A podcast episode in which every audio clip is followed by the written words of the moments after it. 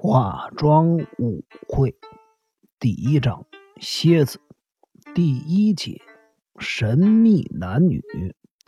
从泉里缓缓向上爬了半个钟头，越过了当地人称为二度坡的地方，视野逐渐开阔了。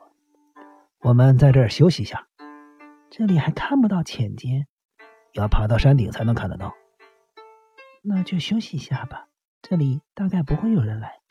就算有人来也无所谓。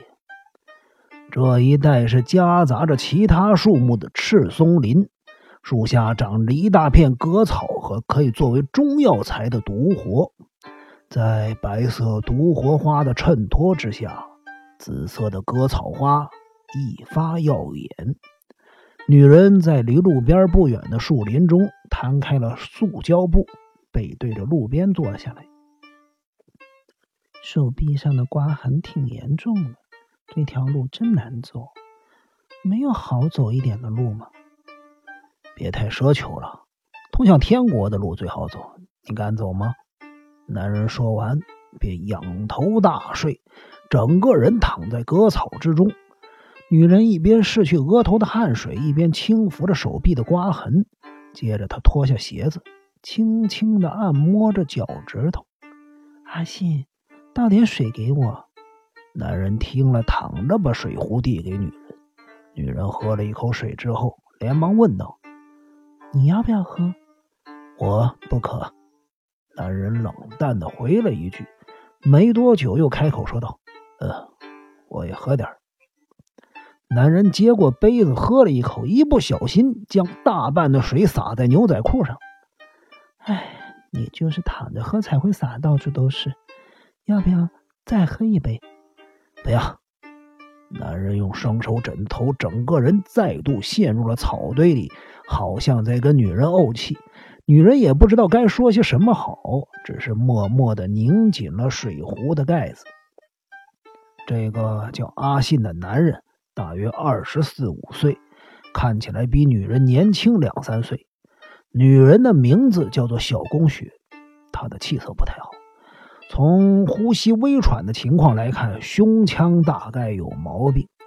数年前，他怀着崇高的理想进入了歌剧院，但由于外貌平凡，若想在歌剧界混出名堂，恐怕有些困难。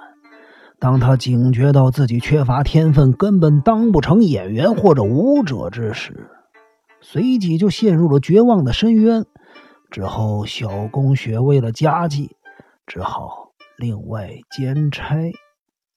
兼差的事儿被歌剧院的人发现了之后，小宫雪因此被赶出了歌剧院。阿信，你在这种地方睡觉会感冒的，这里会不会太凉了？女人一说完，男人便连续打了两三个喷嚏。你瞧，我才说完，你就开始打喷嚏了。那又怎样？女人两眼低垂，悠悠的说道：“阿信，你如果讨厌我，我们可以分手。我把药放在这里。谁说我讨厌你了？那你为什么对我这么冷淡？因为我不喜欢别人用这种语气跟我说话。说什么我会感冒？你想祝我早死吗？对不起。”我不说就是了。他小心翼翼说话的口气让男人很受不了。小宫雪这种个性，不仅在舞台上无法成功，就连出卖灵肉也得不到男人的欢心呢。她的五官还算清秀，可是男人跟她一起久了就会觉得无趣儿。田代信吉是义大作曲科的学生。他的父亲是大阪的职业牙医，除了自家的牙医诊所，还在另外两家医院的门诊室养着小老婆。田代信吉的父亲将两个小老婆训练成了齿模技工，这一点始终是他最引以为傲之处。他的母亲是出身良好的千金小姐，至少在田代信吉眼里是如此。嫁给了田代信吉的父亲时，以一架钢琴作为嫁妆。田代信吉排行老幺，遗传了母亲的特质，从小就非常喜欢那架钢琴。他和父亲相处的不融洽。田代信吉成年之后，通过义大音乐学院的窄门，这令他十分的得意。没多久，他就遇到了困难，在绝望之余，更加深了他想回家的念头。他的母亲身体不好，因此精力旺盛的父亲每晚都会跑到另外两家门诊室。即使偶尔待在家里，父亲也不会是田代信吉谈心的对象。去年，他的母亲因胃癌去世之后。田代信吉的噩梦就此揭幕。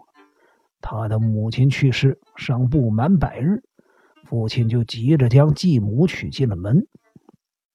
叫人不可思议的是，这位继母竟然不是父亲以前相好的齿模技工，而是有点小钱、带了个拖油瓶的女人。父亲和两位哥哥为了这件事发生了争执，同时也跟小老婆之间。引发了一场激烈的抗争。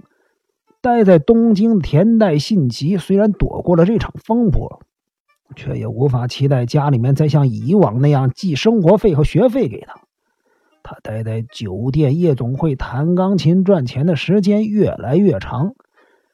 不久，田代信吉终于感觉到身心俱疲，生活也愈加荒唐。去年秋天，田代信吉开始跟一些玩乐器的朋友招妓玩乐，前来应招的便是小宫雪。此后，每天晚上他都跟小宫雪玩在一块儿。小宫雪是个不论男人对她做什么都唯唯诺诺的女人，这使得田代信吉对待她的方式越来越粗暴。由于招妓的费用，花费太多，田代信吉几乎没法去学校上课，只是拼命的打工赚钱。